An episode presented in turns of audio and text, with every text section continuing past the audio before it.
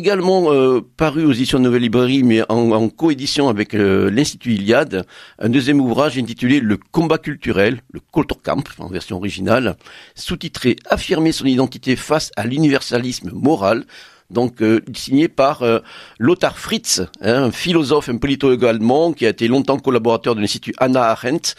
euh, pour des recherches sur le totalitarisme et attaché à l'Université technique de Dresde. Et là, bon, il s'agit en fin de compte de sorte de manifeste qui montre aujourd'hui qu'est-ce qui caractérise les combats culturels de notre temps entre deux camps politiques, politico-idéologiques opposés, entre l'un prônant l'individualisme, l'universalisme, celui de la troisième culture en particulier, dont nous avons parlé aujourd'hui avec Xavier Hofer, et l'autre, le particularisme, la défense du bien collectif. Euh, c'est aussi l'opposition classique entre la Gesellschaft et la Gemeinschaft, cher euh, sociologue allemand Ferdinand Tönnies. Donc un, gros ouvrage qui, en fin de compte, bon, euh, à travers de multiples chapitres, donne des, dresse un état des lieux, donne des orientations, et surtout, bon, le, la vision qu'ont nos, nos, camarades allemands, justement, de ces enjeux cruciaux